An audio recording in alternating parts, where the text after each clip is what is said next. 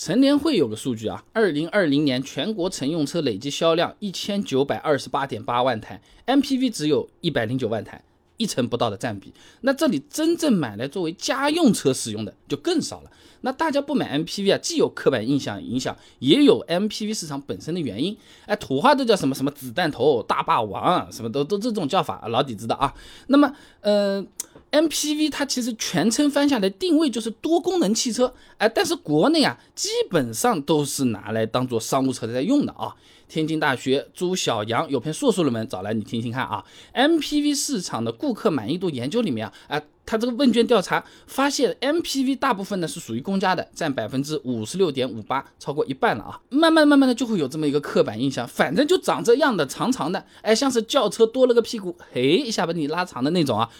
呃，就是公司用来接客户的，要么就是公务员，呃，开开坐坐开会的什么的，呃，就好像呃，我们这个一讲到这个纳智捷，就想到它是中石油或者中石化的战略合作伙伴一样的，有点固定思维了嘛，对吧？那么艾瑞资讯发布的《二零二零中国 MPV 市场消费洞察报告》里面讲的和前面说的差不多的意思，呃，就是拿来当商务车用的，就是这么个主观印象，哎。有了这个印象之后，才会觉得哦，MPV 大概是比较舒适啊，品质比较高啊。啊，换句话说，你如果自己买了个 MPV，你自己开了这个 MPV 去上班，人家就觉得你是不是换工作了，是不是新工作要给老板去开车了，都不会觉得这车你自己买的，很有可能会是这样啊。而且呢，作为家用车来说啊，啊，不少人会觉得这 MPV 不好看，哎，内心甚至还有点抵触的。哎，沈阳建筑大学牛一鹏有篇硕士论文分享给你听一下啊。基于消费需求的家用 MPV 车型设计研究里面，他讲啊，这厢式货车的 MPV 造型很难满足消费者的需求，甚至从内心排斥类似于小面包样式的这个样子啊。呃，这个时候不要说是买了，可能你去 4S 店，你看都不会看他一眼啊，就好像我们去买衣服，要是觉得这件不太好看，有可能这个店我们也就没走进去，直接去隔壁了，你就更别说这件衣服暖和不暖和，用的是不是保暖特别好，但是材质又特别轻的这种高级货，什么进都没进去看都没看啊，那么。MPV 不好看，主要还是因为它的车身比例的问题啊。南京林业大学的梁晶有篇硕士论文呢，你也听听看啊。哎，比例与尺度在汽车造型中的应用研究里面，他说啊，这个车身的那个总高，哎，应该是这个车轮直径的二点二五倍到两点五倍之间。但是这个 MPV 它为了保证这个空间啊，往往这个车身设计的它是更高的，让我们舒服嘛，对不对？同时呢，车头你要把它搞短了，就比例失调了，看起来就显得特别的憨憨 啊，臃肿。而且很多人啊，老远一看，其实分不清到底它是面包车还是 MPV 的，这两者区别分不出来的。再加上呃早早早期吧，那什么神车五菱宏光啊什么的，这个印象真的是深入人心了。凡是差不多长这个样子的，哎。你你就觉得这个是拉货车啊？不是的，我这个是别克 GL 八哦，你这个是个高级拉货车，哎，就会变成这样子啊。那还有些朋友买车不选 MPV 呢，主要是怕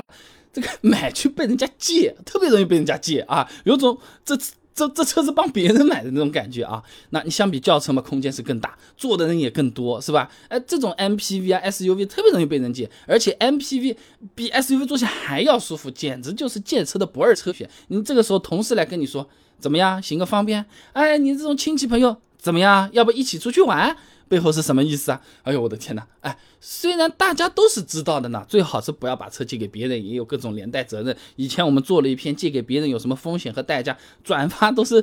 几万、几十万的在那边跳，很多人都在。那 anyway，归根到底是不是亲戚？归根到底是不是兄弟？是不是碍于情面，不得不借的时候还是得有的，对不对？人家有些人为了不借车。故意买个手动挡的事情都做得出来，那选 MPV 你觉得呢？对吧？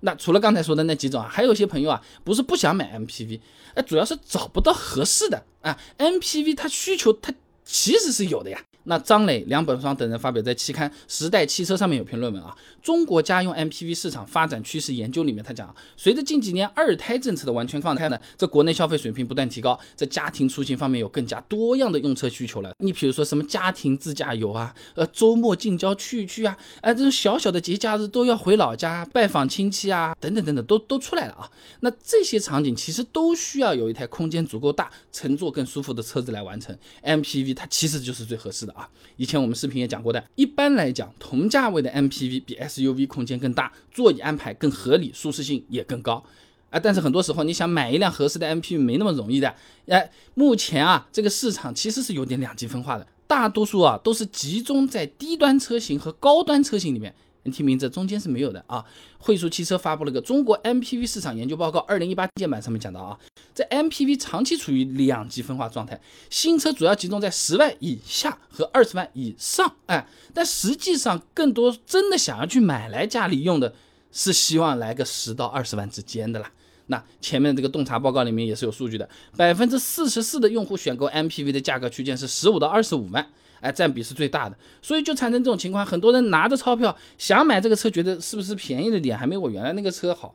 呃，再好一点的，直接什么雷克萨斯了、埃尔法，我靠，这车我买得起的，这这又不是我买的车。那那那那没办法了，那最再再回去，那么要么啊，我买个大型的轿车啊，我买个还合适的 SUV，是这么去买这个东西的，就没有匹配上的 MPV。那另外嘛，就是买车的时候，这个实用，这个好，回家老婆一看，这啥玩意儿，人丑死了，嗯，不要